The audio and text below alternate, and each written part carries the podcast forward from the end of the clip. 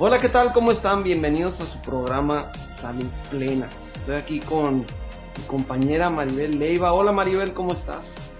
Armando Sánchez Díaz, muy bien, feliz de estar nuevamente contigo y con todos los que nos escuchan en estos podcasts donde compartimos de los temas que nos apasionan, que nos interesan y que podemos dar algunas ideas que les puedan servir.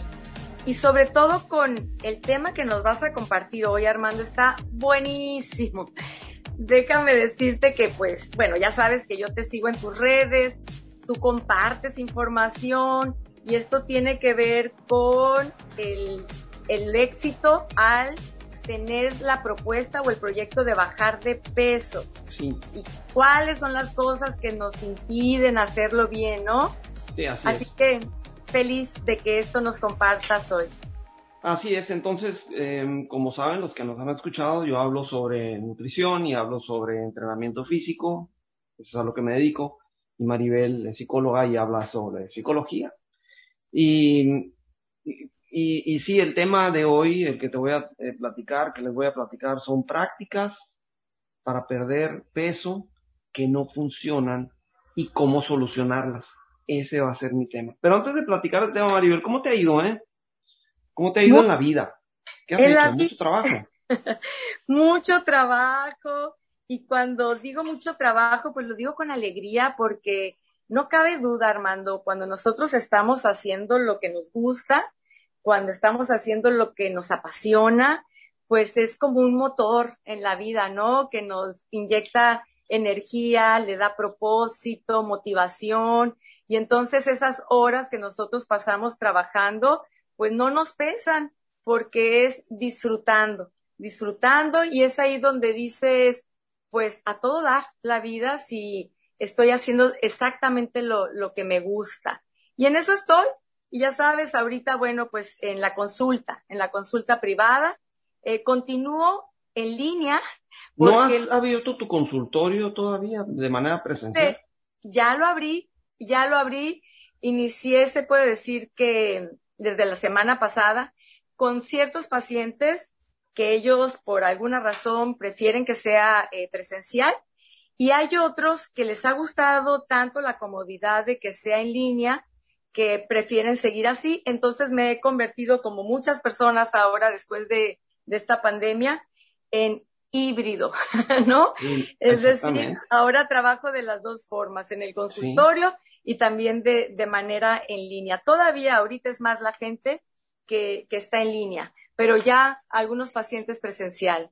Fíjate que tengo eh, una alumna que es psicóloga y también pasó por lo mismo que tú estabas pasando, ¿no? Eh, consultaba en línea y presencial, pero cuando consultaba presencial tenía que estar hablando con, con los pacientes con la mascarilla, pues ella con la mascarilla y el paciente con la mascarilla y se le hizo, se le hacía como que una desventaja para la psicología porque el psicólogo debe estar leyendo pues el rostro de la persona cuando está hablando, pues y entonces se le hacía mejor por los tiempos estar consultándolos en línea de manera virtual porque ahí pues no traes la mascarilla. ¿Te pasó eso? Sí, es cierto, eh, no puedes ver todo el rostro porque también nosotros traemos mascarilla. Lo que sí es cierto es que eh, nosotros hablamos con todo nuestro cuerpo, ¿no? Sí. Tal vez al paciente no le estoy viendo la nariz, no le estoy viendo la boca, pero estoy viendo la postura que tiene, los movimientos que tienen, estoy eh, sintiendo también el grado de ansiedad que tiene.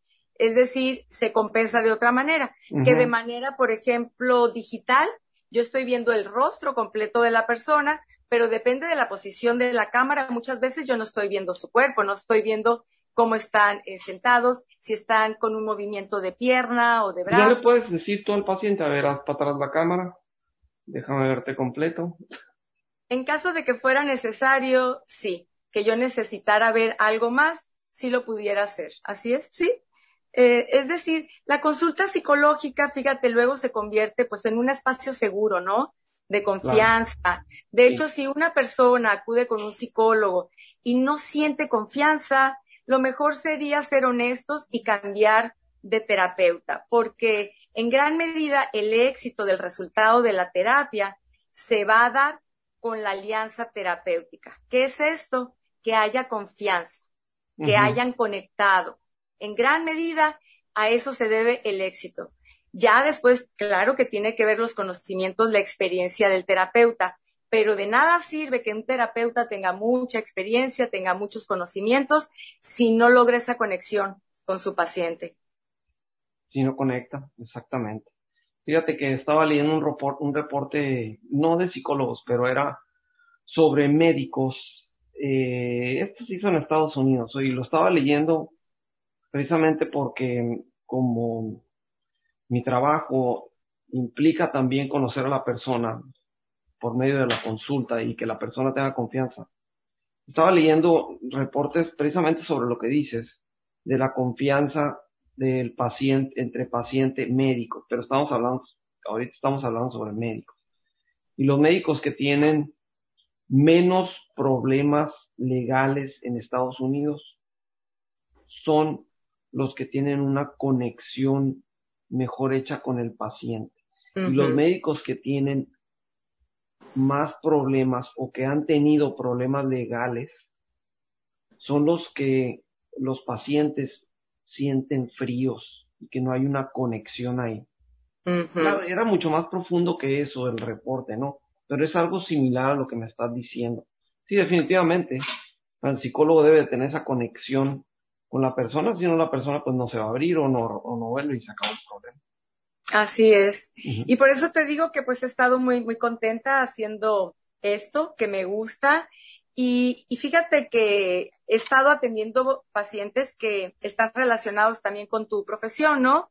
Eh, pues contigo acude las personas que quieren bajar de peso y yo pues eh, recibo a personas que necesitan hacer eh, cambios en su manera de ver la vida porque les está causando un conflicto emocional, ¿no? Gente que llega con depresión, que llega con ansiedad, con una baja autoestima. Eh, generalmente, bueno, pues la autoestima es una situación subyacente en cualquier padecimiento. Si yo estoy atravesando por ansiedad o en un episodio de, de ansiedad, generalmente hubo una afectación en mi autoestima, igual en la depresión, en el bajar de peso ni se diga. Y ahorita estoy atendiendo a pacientes que si no es abiertamente cuando llegan conmigo, vengo a terapia porque quiero bajar de peso, eh, son otras razones, pero personas que tienen sobrepeso después eh, van encaminando la consulta en que este factor, el no sentirse a gusto con su figura, es lo que los hace sentir con tanto malestar. Y, trabajar en conjunto es maravilloso. Un terapeuta con un nutricionista, ¿no? En este caso, un, este, un nutriólogo, un médico, y entonces yo creo que se puede lograr mejor el objetivo. Ah. En el tema que tú vas a desarrollar hoy, que mejor tú dinos, Armando, porque sí, está muy interesante. ¿Cuál es? Sí, son las prácticas para perder peso que no funcionan y cómo solucionarlas. Este tema lo traigo porque me encuentro con estas cosas regularmente en la consulta. Cuando entrevisto a una persona, sale a flote este tema. Estos, estas tres prácticas nada más voy a mencionar que no funcionan. Los veo, veo estas prácticas también en la tele. Mucho, mucho, mucho anuncio de publicidad para que las personas hagan este tipo de cosas como base como, la, como el ancla para poder perder el peso y es, y es una falacia, o sea, no es verdad, pues. Y también me lo he encontrado en, en la plática común y abierta. Yo me siento en una mesa, Maribel, en una reunión, bueno, hace rato que no lo hago, pero me siento en una reunión, en una mesa, y no tarda mucho el, la conversación en tornarse a dieta, porque estoy yo ahí sentado, ¿sí? sí. y luego, y luego empiezan a salir las, las prácticas, todas esas que no funcionan. Muy bien. Te voy a mencionar las tres prácticas que no funcionan y ya después me voy a meter a, describirlas un poquito. ¿Por qué no funcionan y qué podemos hacer al respecto para que, para que funcionen, pues para que jalen? Una de ellas, la primera, es acostumbrarse a los licuados para reemplazar comidas o entre comidas. Esa es una. La otra, eh, entre comidas de bajo valor nutricional. Y la tercera, eliminar la fruta. Esas tres cosas son cosas que con frecuencia escucho. Hay otras, pero estas se resaltan mucho y me voy a ir a platicar sobre la primera. ¿Te parece?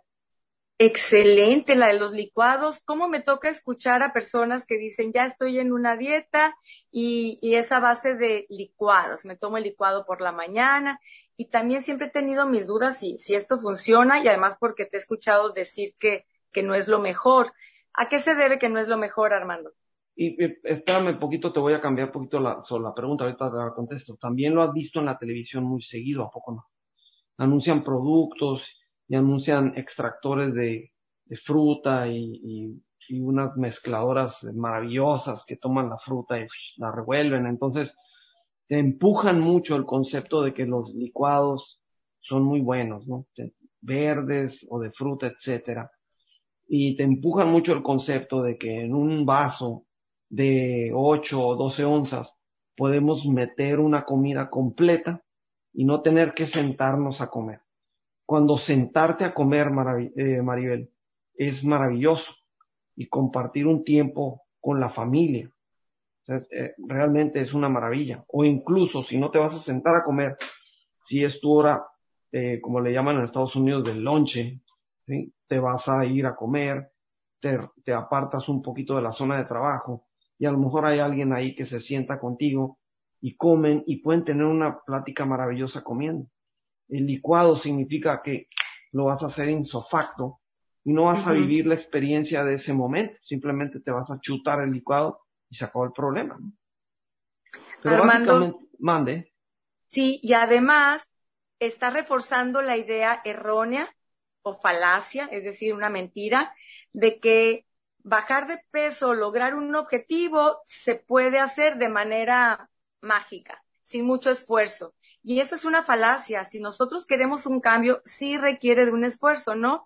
Y esto de pensar en que con un licuado, de una manera rápida, sencilla, voy a lograr el objetivo, pues es estar reforzando esta creencia que no es racional. Exacto. En los eh, comerciales podemos ver este tipo de productos que te dicen, tómate un licuado en la mañana, un shake en la mañana y luego tu comida normal en la noche y luego otro shake en la, eh, perdón, a mediodía y luego otro shake o, licuado en la noche. Entonces ya te estás ahorrando dos comidas y bajaste mucho las calorías y punto. Bueno, el, el primer, la primer falla de los licuados, y, y quiero decirte Maribel que cuando hablo sobre este concepto, eh, se enojan conmigo muchas personas que venden productos de licuado. Pero eso, eso es algo que me tiene sin pendiente. Yo voy a seguir insistiendo sobre lo mismo, ¿sí? Entonces, la primera falla de los licuados es que se brincan la primera etapa digestiva, que es la masticación de los alimentos. Nosotros tenemos en la boca saliva y la saliva tiene enzimas digestivas. Si no saben lo que es una enzima digestiva, pues es una, es un componente que ayuda a que el alimento se desbarate o se descomponga mejor para cuando entra la otra etapa digestiva, que es el estómago, el ácido haga su trabajo todavía de manera más fácil. Entonces lo que hace el licuado es que lo chutas, va para adentro y se brinca la etapa de la saliva, que debería estar ahí y se la está brincando. Entonces, el mismo hecho de tomar un licuado, hay personas que se inflaman con los licuados, se lo toman el rato, les causa inflamación.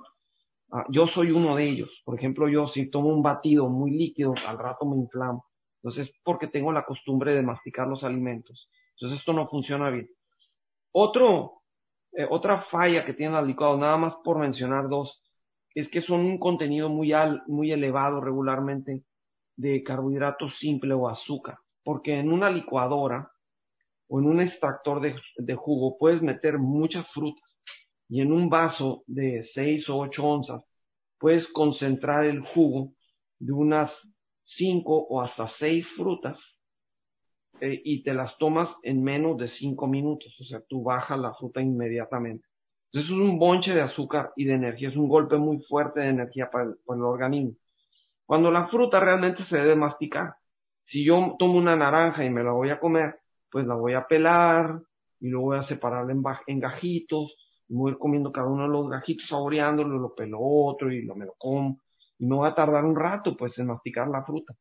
Y va a entrar de manera más más eh, repartida a mi cuerpo, mi cuerpo va a poderla digerir mejor y aparte va a ser una naranja, no van a ser cinco en un vaso, ¿sí? Entonces, esas son dos desventajas muy grandes. Una desventaja que presenta muy grande también el extractor de jugo es que dejas mayor parte de la fibra afuera y la fibra de las frutas es un elemento súper importante porque lo he dicho en otros programas, es como un cepillo para el tracto intestinal. La fibra es algo que no se digiere, nosotros la comemos y ¡zas! va para afuera, ¿sí? Pero cuando no la traes, entonces significa que estás consumiendo todo el azúcar de los alimentos y la fibra no te está haciendo ese trabajo en el tracto intestinal. Puedes comer eh, fruta, por ejemplo, de jugos y de todos modos ser una persona estreñida, por ejemplo. O puedes comerte la fruta entera, masticarla y vas a ver que te va a funcionar mucho para la digestión y no vas a ser una persona estreñida. Eso también tiene que ver con todas las verduras que vas a meter a, alguna mezcladora. Entonces, el, el hecho de los, de los licuados o los batidos, no, te, no los estoy satanizando en, simple en, el, en el sentido de que son malos. Me refiero a que no deben de ser una parte esencial de la dieta, en donde la persona esté recargada totalmente en ellos, como el desayuno y eliminar el desayuno. Sí, Armando, y fíjate que me ha escuchado a gente decir que yo estoy siguiendo la dieta del licuado y me tomo un licuado en la mañana y porque antes no desayunaba y ahora sí lo estoy haciendo porque quiero bajar de peso, pero es un licuado porque no tengo tiempo. Y ahí, como tú y yo lo sabemos, entra como parte del autoengaño, los pretextos, porque si hay compañeros tuyos de trabajo que entran a la misma hora que tú y ellos sí desayunaron, sí se sentaron a comer su huevito con sus frijolitos y su pan integral tostado, quiere decir que tú también puedes, ¿no? Porque sí puede resultar un, pretexto. Nosotros cuando queremos eh, hacer algún cambio en algo, pues generalmente en ese algo es una de mis debilidades. Una persona puede ser la comida, en otra persona puede ser la bebida, el alcohol, y cada quien sus debilidades. Sí. Y ponemos muchos pretextos, ¿no? Y entonces el pretexto de alguna persona puede ser esa. Es que yo no, tengo tiempo de desayunar, me voy a trabajar muy temprano y por eso es el licuado.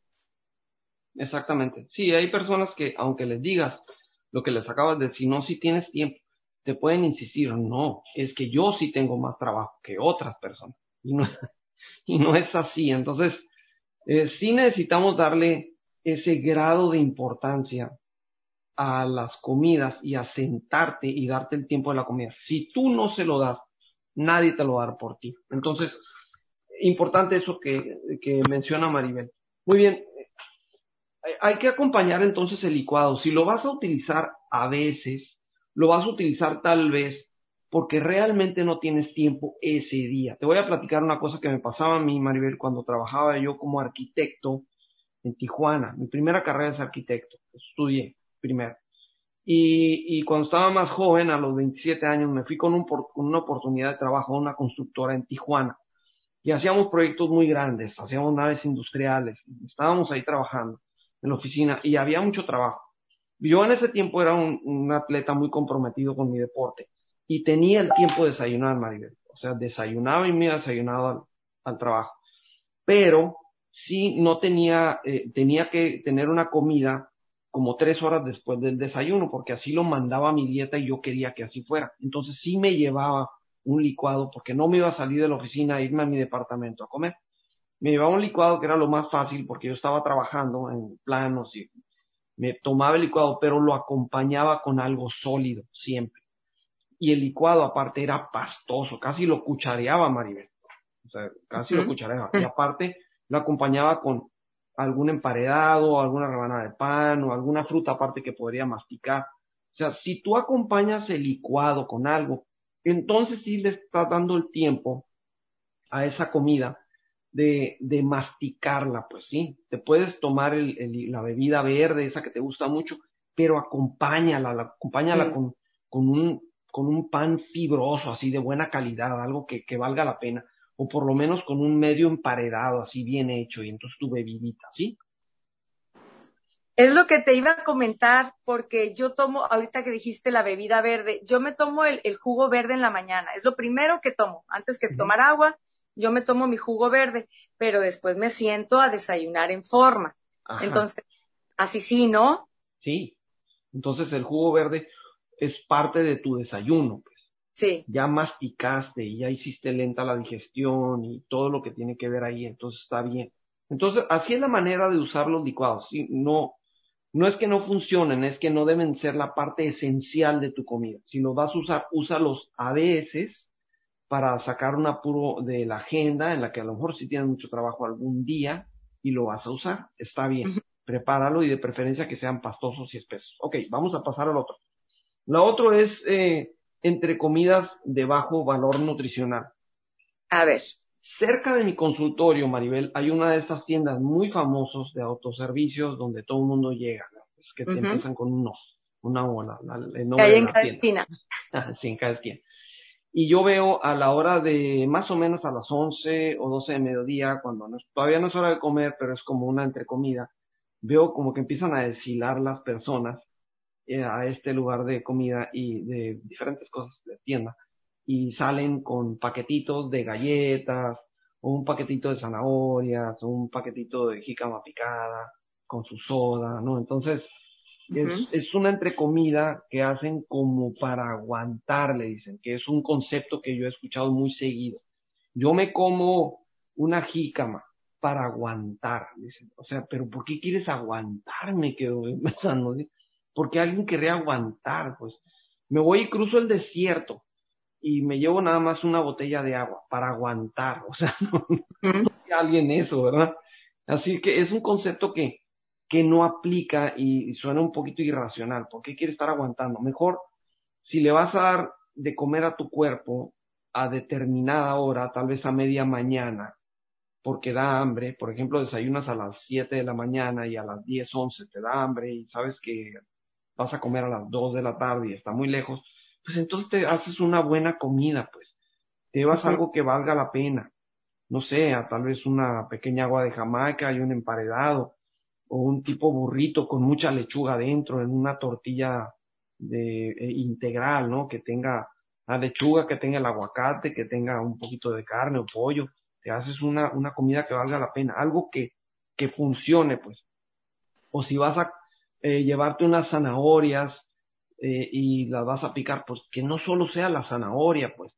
Incluya ahí unos cuadritos de jamón, y unos cuadritos de queso, así como si fuera un, una, una, un ambigú, ¿no?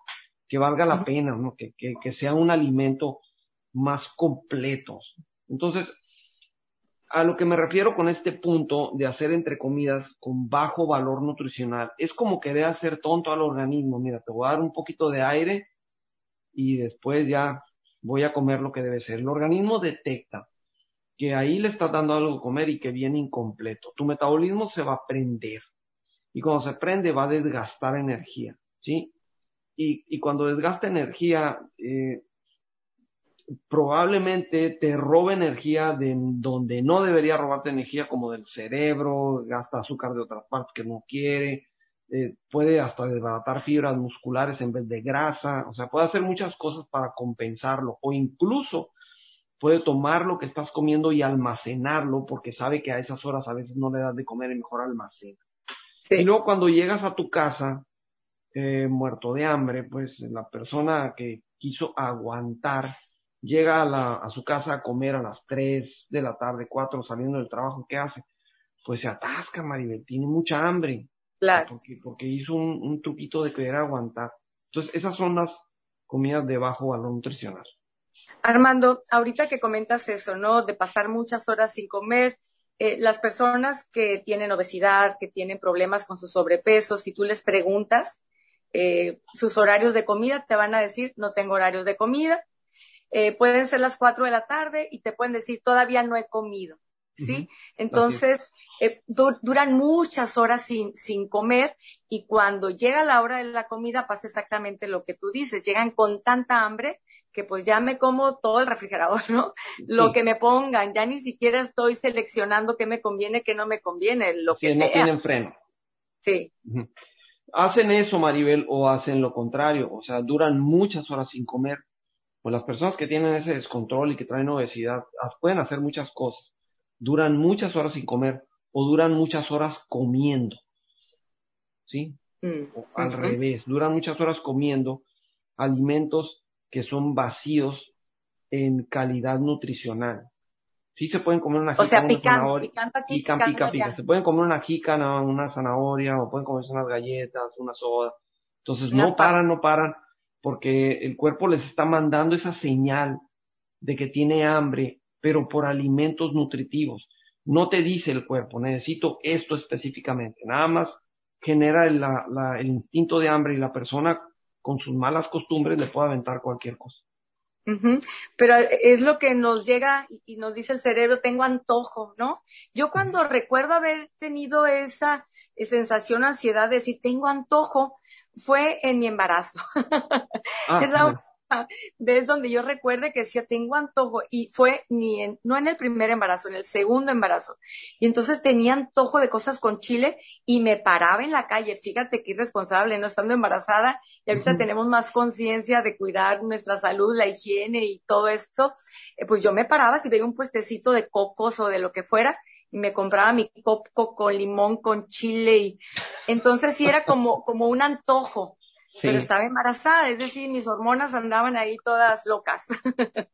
sí, tal vez tuviste que haber tomado mejores decisiones, pero bueno, lo hiciste en el otro embarazo también. y en el otro no lo hiciste, me refiero. Sí, pero bueno, a todos nos puede pasar, a eso me refiero, a todos nos puede pasar, pero lo interesante es darnos cuenta y saber que hay otras maneras o otras medidas que pueden ser más funcionales, nos pueden funcionar mejor para el objetivo que tenemos. Sí, entonces, si tu objetivo es comer mejor porque deseas bajar, si tu objetivo es perder kilos, entonces cada una de las comidas que comes deben de tener un valor nutricional precisamente para que ya no te pida nada el cuerpo. Ese es un concepto que las personas necesitan entender, ¿sí? Si te vas a sentar a una entrecomida a las 11 de la mañana, si desayunaste a las 8 y a las 11 regularmente te da hambre porque vas a comer hasta las 3 de la tarde, entonces come algo que venga completo. Siempre menciono los emparedados, Maribel, porque es un alimento en donde no le tienes que pensar mucho. Si tú haces un emparedado con un pan grueso multigrano bien hecho y le pones al emparedado jamón y le pones queso y le pones diferentes tipos de lechuga, le pones hasta alfalfa, le pones zanahoria rallada, ¿sí? Tomate hasta chilito jalapeño, bien rico, ¿sí? Aguacate. Un poquito de mayonesa y, aguacate, un poco, y te haces un señor sándwich, o si quieres la mitad del señor sándwich, pero señor sándwich, y te lo comes, vas a estar seguro que tu cuerpo te va a decir gracias. Gracias. a todo dar que me dices, no necesito nada más. Y hasta después del sándwich, ¿sabes qué te puedes comer? Te puedes comer un pedacito de chocolate como un besito. Ajá, de postre. Me comí mi chocolate así. Y cuando llegue la hora de la comida a las 3 de la tarde, te vas a sorprender de que no vas a traer esa hambre de león. Entonces te vas a sentar y vas a poder comer muy a gusto lo que te toca comer. Entonces eso es la nutrición. Y el cuerpo cuando le das todo en charola de plato, pues no necesita hacer reservas, pues. Porque el cuerpo que hace reservas es el cuerpo que está pasando por emergencia. Pero entonces tú le vas a dar un montón de valor nutricional a tu comida y el cuerpo no va a pasar por emergencia. Esa es una entrecomida con valor nutricional. Armando, ahorita que dices, bueno, valor nutricional, yo pienso en seguir que el consejo del plato del buen comer, es decir, que verificar que tenga proteína, que tenga carbohidrato, vitaminas y minerales, como es el caso del sándwich. El pan es el carbohidrato, el jamón y el queso es la proteína, y la lechuga, el tomate, el aguacate, toda la alfalfa, todo esto son vitaminas y minerales. Sí. Ok. Exacto. Ese es el, ese es el plato del buen comer. Muy bien. Entonces, la tercera y última es eliminar la fruta. Por ahí me encontré y casi me da un infarto, Maribel, en una ocasión que una persona llegó al consultorio y le dijo, me dijo que había ido con otro nutricionista y el otro, otro nutricionista le había quitado la fruta para quitarle el azúcar. Entonces, sí, María. Mira, la fruta la comían los cavernícolas. Desde nuestros ancestros que todavía no sabían cazar animales, comían ramitas y frutas y andaban pellizcando cositas en los árboles para ver qué les servía y qué no, y eso comían, ¿sí?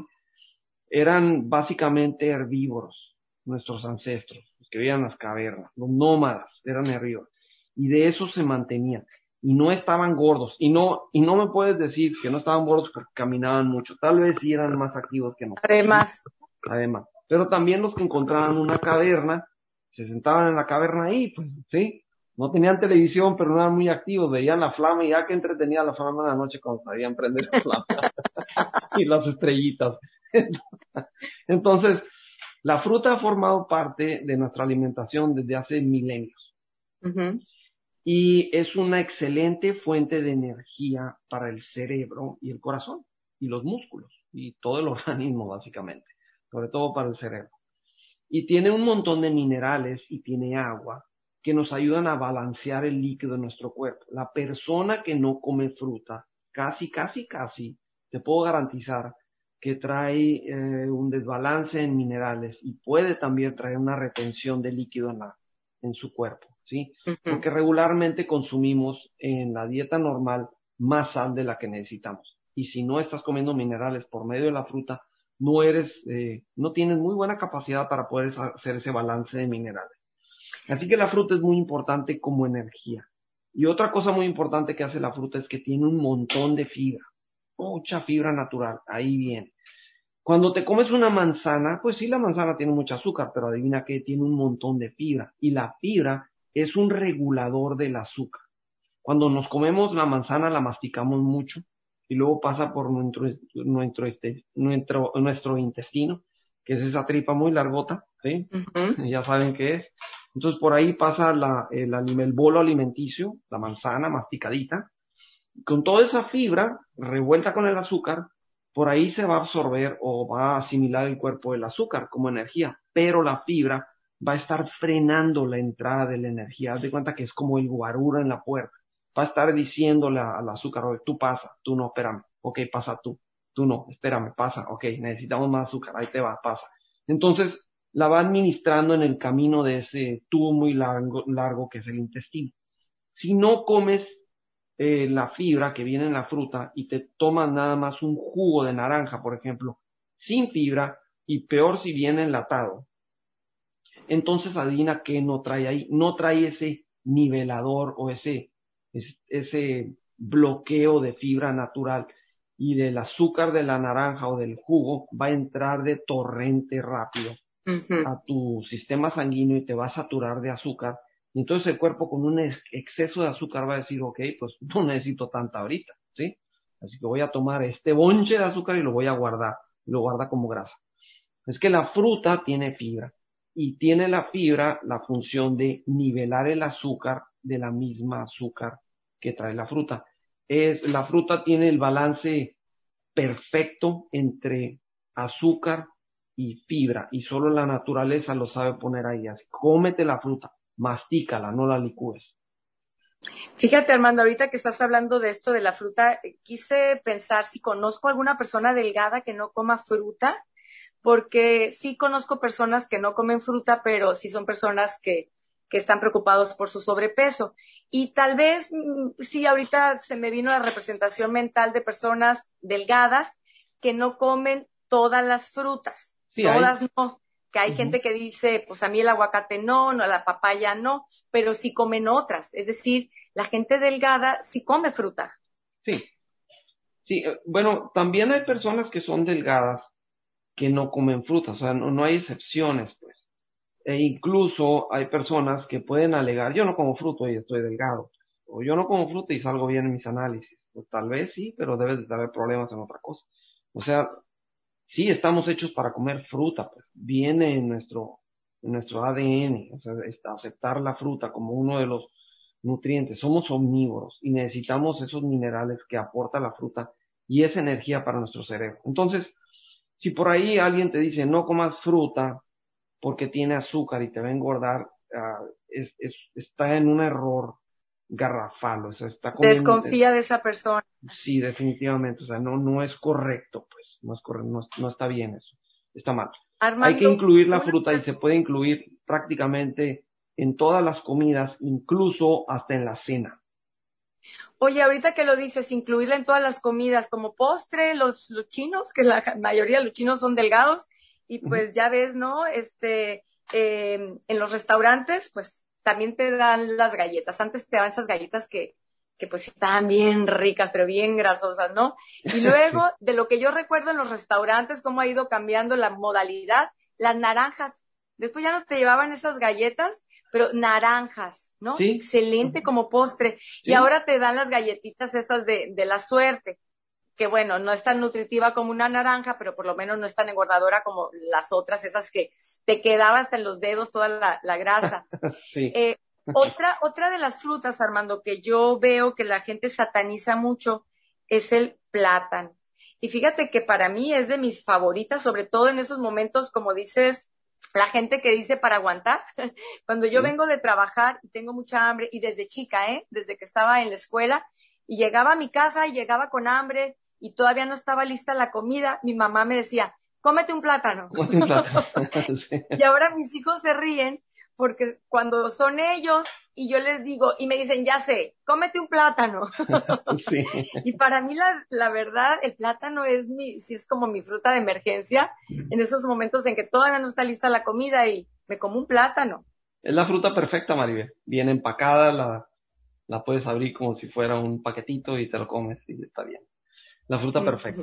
Pues ese es el, concepto, son esas tres eh, cuestiones que son eh, prácticas para perder peso que no funcionan. Recuérdalas. Bien, entonces recordando, lo que no nos funciona para bajar de peso es licuados, queriendo sustituir la comida y tomar licuados o una alimentación a base de licuados. El segundo, esas comidas entre comidas y que no son nutritivas, que no tienen todos los nutrientes requeridos, proteína, carbohidratos. Que son para aguantar. Sí. Y la tercera, el eliminar la fruta por aquello de que tiene mucho azúcar y estoy bajando de peso. Error también. Es un error. Así es. Excelente. Siempre aprendemos algo nuevo con Armando Sánchez Díaz. un gusto. Y además algo, Armando. Fíjate que todas las personas tenemos la capacidad de poder bajar de peso. Es una mentira si alguien ya tiró la toalla y dijo, no, yo no puedo. Eso no es verdad. Todos tenemos la capacidad de poder, todos podemos. Pero una cosa muy diferente es quiero. El querer es otra cosa.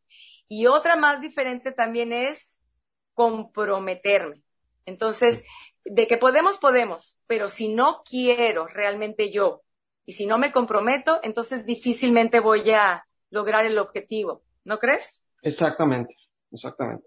Es un compromiso. Si estás batallando también con este concepto de bajada de peso, porque no puedes eh, comprometerte, por decir así, con un plan de nutrición, puedes buscar también la ayuda psicológica, que es muy importante. Es un apoyo muy fuerte a ese compromiso que quieres hacer por adoptar una vida saludable. A lo mejor ese es el ángulo que necesitas y no necesitas solo estar forzando las cosas a través de una dieta que a lo mejor no te suena lógica, pero ya cuando conozcas tu perfil psicológico o cuál puede ser el problema que traigas de fondo, la, la dieta ya te va a sonar como algo muy sencillo para llevar a cabo. Sí, definitivamente para poder bajar de peso tenemos que hacer cambios, pero no únicamente en nuestros horarios, en nuestra alimentación, cambios en nuestra manera de pensar. Hay que recordar a Rosy que en unos programas anteriores ella nos habló, cuando ella cambió su manera de pensar en relación a los alimentos, entonces pudo disciplinarse. Yo no me puedo disciplinar en algo pensando igual que he pensado siempre, ¿no? Con esas, eh, con esos pensamientos que son saboteadores, con esos pretextos, con esos autoengaños. Entonces sí, hay que tener un cambio de conciencia para realmente entonces poder comprometer. Exactamente.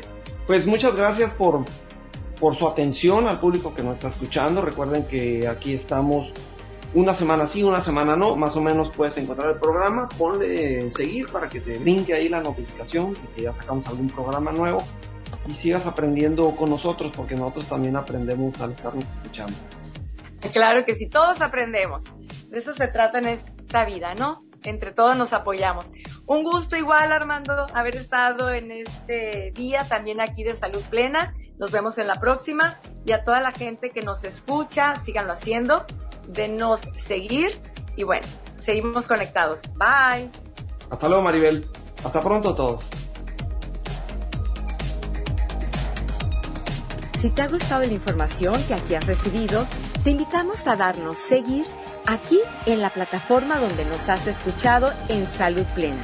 Danos seguir y te enterarás cada vez que compartamos otro tema para ti, con el mismo objetivo, seguir aprendiendo a vivir mejor.